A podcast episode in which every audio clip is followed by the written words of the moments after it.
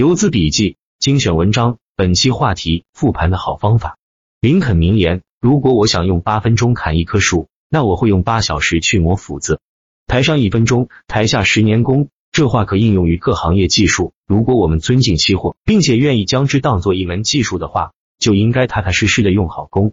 但现实是很少人愿为之付出努力，而是更想得到一些快捷的致富方法。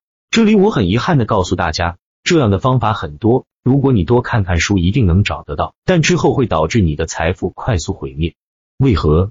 和其他行业修炼技术的原理一样，你的基础不牢。因此，我们在把技术拿到市场来应用之前，必须经过大量的训练，得到百分之百肯定的答案之后，才能上实战。也有人愿意付出这样的努力，但却不得其法，这与努力方向有关。我是专做日内交易的，这里我将如何训练日内交易的过程大致说一下。第一阶段，我们必须通过大量看盘找到盘感。什么是盘感？在市场即将变化之时，你已经有强烈的感觉，或是市场经历一阶段的发展，你有强烈预期会继续发展下一阶段，即为盘感。对于初学者来说，盘感即是无法解释的东西，但准确率很高，而且会让交易者感觉很爽。在这个阶段，交易者要杜绝实战，个人感觉，甚至要杜绝看实盘，完全利用历史行情来锻炼。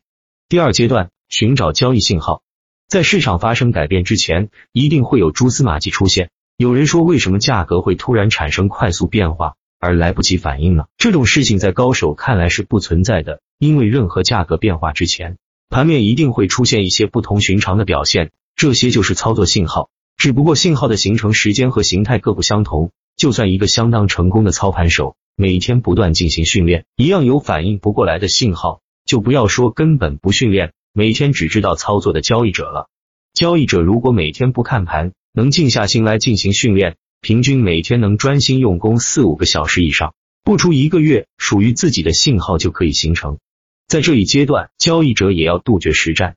第三阶段，区分真假信号，这个本领见仁见智，有人能把真假信号区分的神乎其神，这不是偶然，是需要付出常人难以理解的努力的。这是钻研指标的阶段，很多指标都可以做到区分信号，就看交易者对哪个最有感觉。要把指标参数通过巨量的训练调到一个最佳数值。说到这里，我想说句不中听的话：很多人有自己的参数，但为什么还区分不了假信号呢？答案很简单，只懂抓信号还不能实战。第四阶段，建立交易模型。如果能找到信号，只能证明你用了一点心，但要想准备实战。就必须建立一个交易模型，这个模型包括开仓点、止损点和止盈点。如何建立？答案只有一个：熟悉你操作的品种。怎样熟悉？还是训练，而且训练量要加大。我过这一关，每天的睡眠只有四五个小时，能利用的时间全部用上了。之后，对于如何开仓、如何止损、如何止盈，就有了一个大致的观点，模型也就能初步建立起来。但这能实战吗？不行，这把斧子只磨到了一半。开仓、止损和止盈表面上看很简单，但实际上要练到不亏钱的地步，还需要大量功夫。因为不同类型的行情，这三点会有区别，必须针对每个行情各个击破。拿跳空来说，开仓点很独特，而且风险往往较高，因此开仓的方法也比较复杂。止损点也是随行情变化而变化，止盈点也很与众不同，原因在于跳空后形成缺口。那有人问了，如果是向上跳空，缺口补回后会不会继续下跌？不一定，这要看跳空之前的形态是不是很复杂。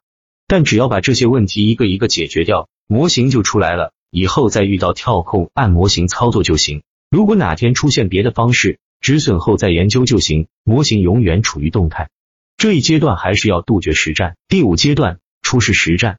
交易者建立一两个交易模型之后。在确认准确率达到百分之一百以后，可以进行小规模的实战，但要记住只操作这两个模型，因为你只有这两个武器，别的还没开发出来，这意味着机会不多。但没办法，交易者永远要记住，我们的交易是世界上专业性最高，也是要付出最多努力的工作。经过几个月的实战，应该能对模型的实用性有了较深的理解。更重要的是。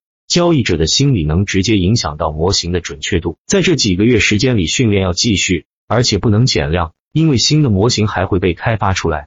第六阶段，深度理解。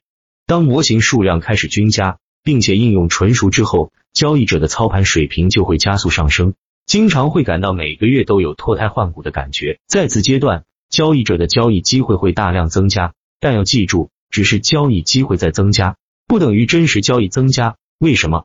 因为往往等不到真信号，或是等到真信号而指标或均线不配合，这些是不符合交易模型的标准的。